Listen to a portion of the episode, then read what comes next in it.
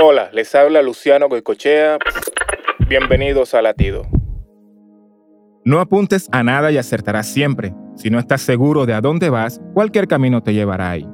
Si no sabes a dónde te diriges, tomarás una decisión importante de la que te arrepentirás.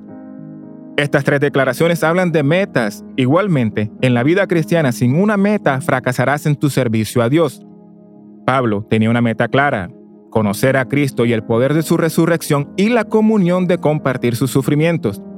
Con esa meta constantemente a la vista, Pablo pudo soportar el encarcelamiento, el naufragio y la persecución porque sabía que cada día lo acercaba más a su meta.